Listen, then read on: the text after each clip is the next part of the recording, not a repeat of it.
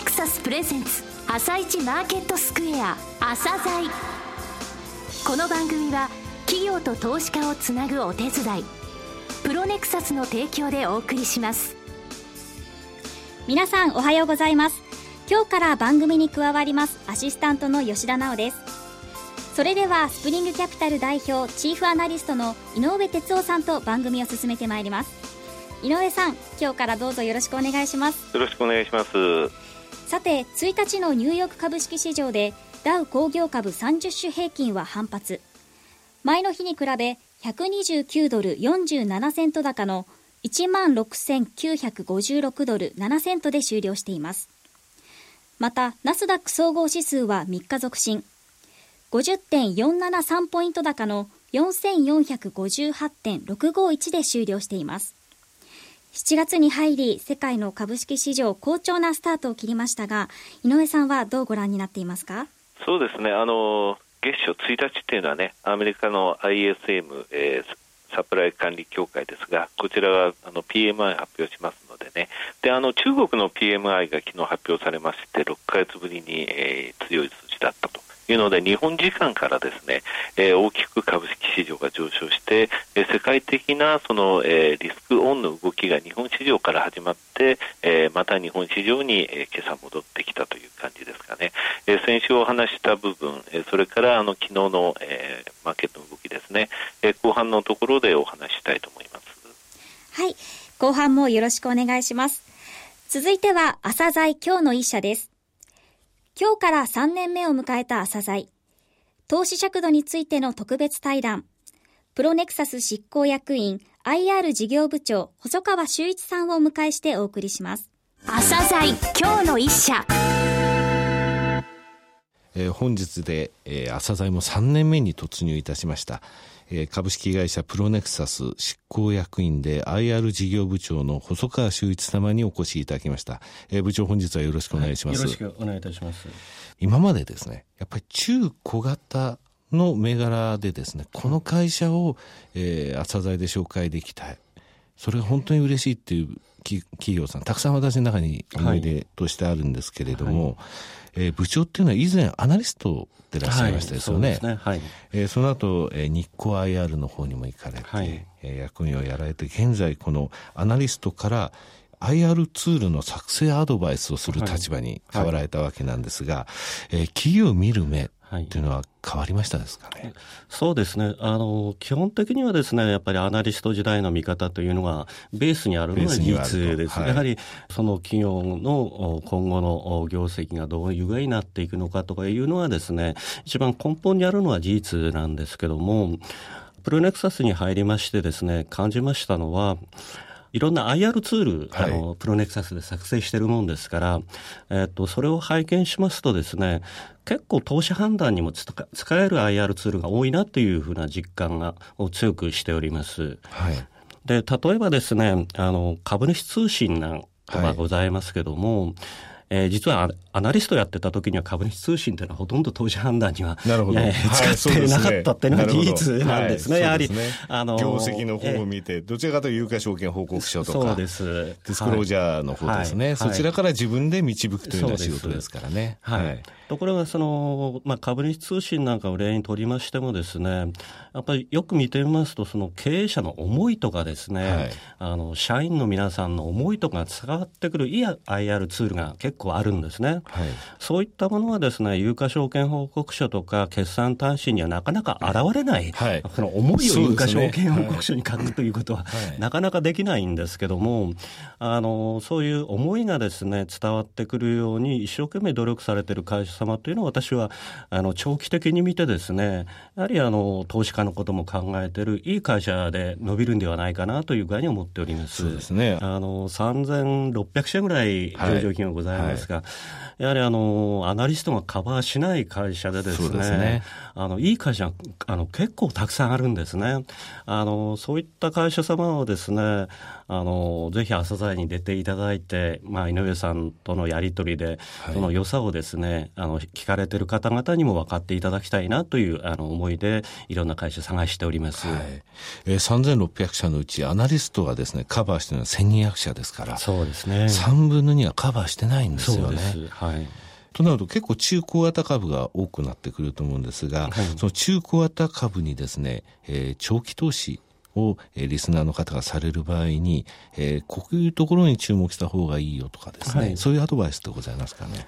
えー、一般論になりますけども、あの私、アナリスト時代から、まあ、大型企業を担当したいとございます。はいで、ね。はい、中小型企業とのですね違いと言いますと、やはりあの社長のですねこれからの株価に占めるウェイトというのはですね、やっぱり非常に中古型の場合が大きい部分があろうかと思います。すねね、まあ、社長が情熱を持って、はい、えー、っと将来、えー、こういう側にしたいみたいなことをですね、その思いを語られる社長様はですね、やっぱり伸びていくんではないかなというふうに思っております。うんうんあの、顧客重視とかですね、株主重視というのを唱えてられる会社様は、あの、いっぱいあります。あの、株主を重視しないとか、顧客を重視しないっていう会社は今まで私は見たことが、はい、そういうことをおっしゃる会社は見たことがないんですけども、はい、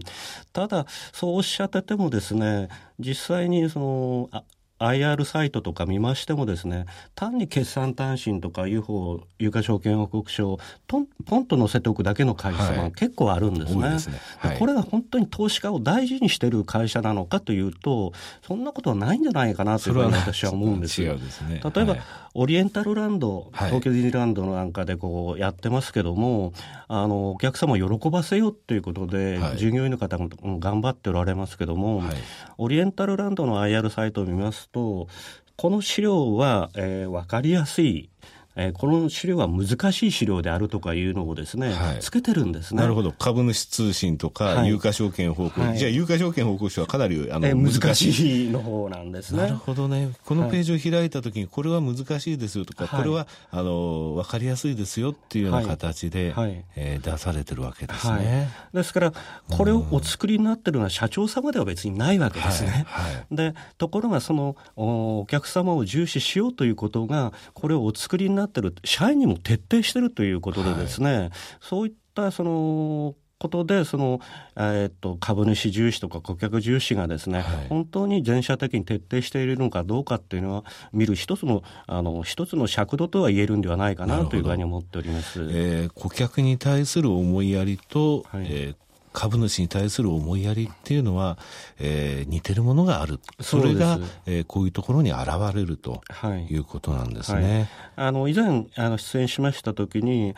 はい、あの、IR 活動というのは株式という商品のマーケティング活動だというふうに申し上げましたけども、はい、やはりいろんな商品を売るためには、やはりお客様に満足していただくためにいろいろいろいろ気配りしてると思うんですね。はい、ですからその株式という商品のマーケティング活動をやるんであればやっぱり株主投資家の方にいろんな気配りをしてよく理解していただくような工夫をされてる会社様が本当に名実ともに株主重視、はい、えー、顧客重視をやってる会社ということが言えるんではないかなというふうに思っております。はい、朝鮮丸2周年、えー、はい。経ちました、はい、えー、3年目に入る朝鮮にですね、えー、期待することとかですね、はい、えー、そういったあのリスナーの方にもですね、はい、えー、こういうところを聞いてほしいとか、はい。えー、そういうご要望みたいのありますか、はい。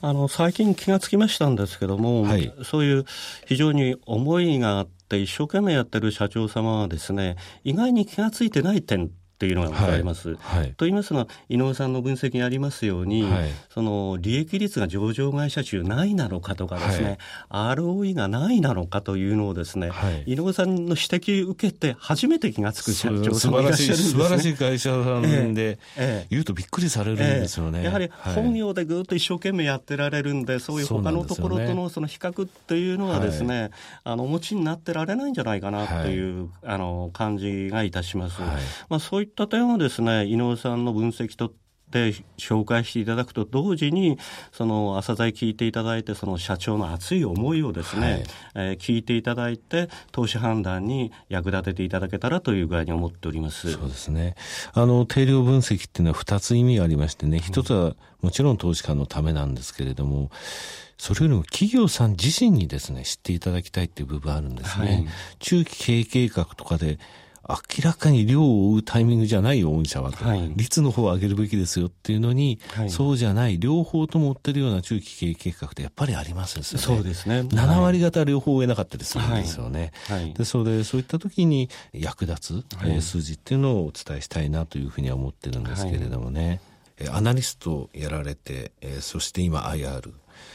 経営指標ですね。何かその企業分析する際に投資家にここを見るといいですよっていうのを、はい、細川合図としてはどういうところでしょうかね。はい、昨今一番重要視されているのはもう、はい、あのよく言われてます ROE だと思うんですね。ねやはり ROE は重要な指標だという具合に思います。ただですね、それ以外にもですね、はい、いろいろ重要な指標はあのあるんじゃないかなという具合に思っております。例えばどういう指標かと言いますと DOE ですね。純資産配当率。そうですね。はい、ROE に配当成功をかけたものですね。すねはい、でえーと、これはですね比較的投資家の方々には馴染みのない指標なんですけども、はいあの非常に私は重要な指標だというふうに思っております。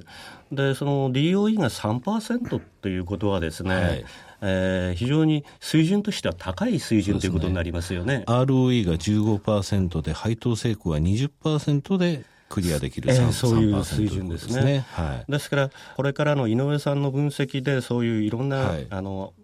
投資家の方に馴染みのない指標が出てくるかと思いますけども、あの、お聞きになっているリスナーの方にはですね、ぜひそういうふうな指標も重要だということでですね、その、D、例えば DOE が、まあ、上場会社中何位にあるとかですね、はい、新たな気づきみたいなのをですね、あの、井上さんの方から与えていただければ、投資家の方も喜ぶんではないかなというふうに思っております。はい、えー、ランキングシートで作ってますけれども、はい、これね、3期の DOE も出してるんですよ。はい、これ3年間の、えー、累積の ROE と3年間の累積の配当成功を書いてるんですね。はい、でこれね、外国人の投資家の見方ってこれなんですね。はい、であの ROE が高まってきてる注目度が、はい、十何年前から言われて、ここ4、5年で本当にあの ROE っても認識されたなという意識ありますけれども、はい、配当成功を上げるとか、うん、それだけでなく DOE っていうものをきちんとですね、出されてる会社さん増えてきましたですね。そうですね。はい。じゃあ DOE についてもこれからですね、えー、きちんとお伝えするような形にしたいと思いますね。はい、ぜひあの、はい、井上さんの方からそういう利用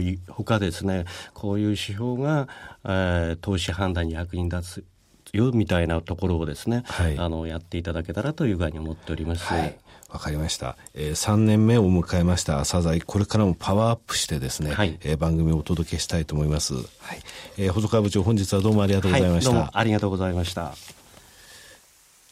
井上さん、はい、企業の IR の重要性を感じる対談でしたけれども。そうですね。あの IR 番組、えー、の中でもですね朝材の特徴というのはやはり訂正情報それに定量分析した情報えこの両方をですねお届けするということですね。あの細川部長の方から ROE に加えて DOE との他の、えー、指標についても、えー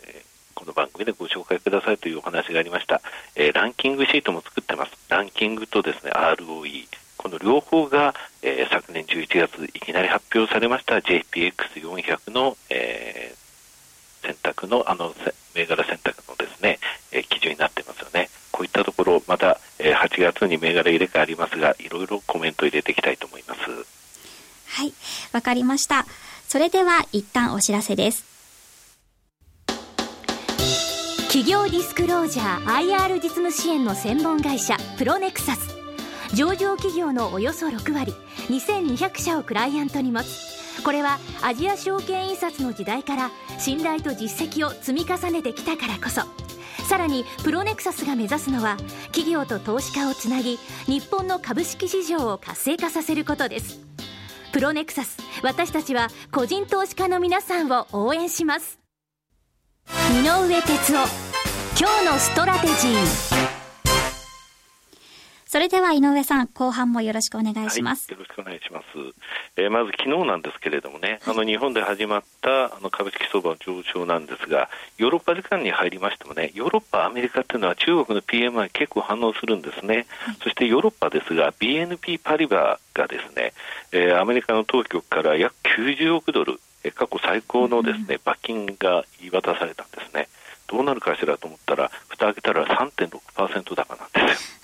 で、アメリカの方は ISM ですね、えー、6月の PMI が55.3、これは予想の55.9下回ったんですね。えー、ただし、そういった時はサブ指数のですね、新規の受注が58.9って予想よりもいいぞ。先月よりもいいぞっていうので、前向きに捉えるんですよね。うん、そういった形で、あの、株式指数、えー、非常に上昇しました。ヨーロッパの方ですね、ヨーロッパだけがですね、今 PMI、えー、見ましてもよろしくないんですね。お隣のイギリスなんか今年も利上げするぞっていうのはそのタイミングまで入ってきてるんですが、えー、それで何らか、えー、ユーロ高というので、えー、3日に ECB あるんですけれどもね、その前で口先会議が行われるんじゃないか、え、また一段のですね、金融緩和が行われるんではないかということで、え、ユーロがですね、それまで強かったんですが、ちょっとドルに対して弱含んでドルが高くなった。そのドルが高くなったとき、円に対しても強くなったということですね。そのため、シカゴで日経平均先物は強くなって帰ってきたというところで、えー今までの昨夜からの動きなんですけれどもね、えー、先週申し上げました、えー、3週間前にですね、6月の11日のところで1万5000を日経平均固める動きに入ってきてますよと、えー、そのためにただ日柄が必要ですと、日柄というのは調整ということだけでなく時間ということなんですと、えそして先週のところではちょっと高値警戒感があると。これは5日移動、25日移動で見たトラクレシオの25日の数字なんですが、えこちら2010年以降7回のうち6回、えその後小さい調整をしたぐらいのレベルまで来てますよというので、先生、ちょっとあの1万5000を固めるためには一旦落ちますというお話をしましたけれども、やはり1回押しましたね、6月27日、6月30日、え1万5000、コロ27円。え同じくコロ52円まで安値ありましたけれども、えそこから昨日の上昇と、え1万5000を固めるということに成功しているというふうに先週申し上げましたが、え今週についても、え同じことを言いたいというふうに思います。アメリカの方につきましては、ダウは6月11日の時点で1万7200ドルというところが一つ高値の目処でそこまで緩やかに、え上昇していくでしょうというふうに申し上げましたが、えー、昨日の終値レベルで計算してみますと1万7300ドルぐらいのところまで、えー、数字として入ってきています。日本の方ですが、えー、今現在25日移動平均からの3%の乖離が1万5535円。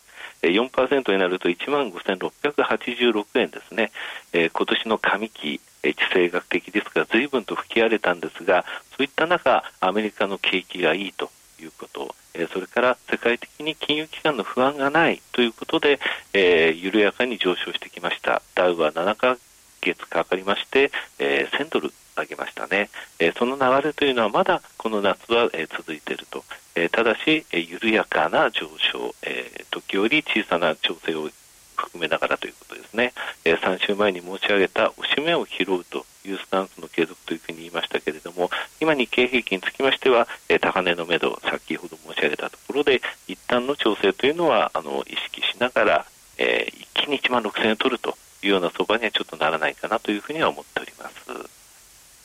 えー、今日から、えー、番組で参加されましたけど、はい、えー、どうですか？緊張されました？はい。今日から3年ですので、はい、はい、えー、3年迎えた朝代、えー、吉田さんよろしくお願いいたしますね。井上さんありがとうございました、はい、また来週もよろしくお願いします、えー、この後は東京市場の寄り付きです。朝鮮。この番組は企業と投資家をつなぐお手伝いプロネクサスの提供でお送りしました。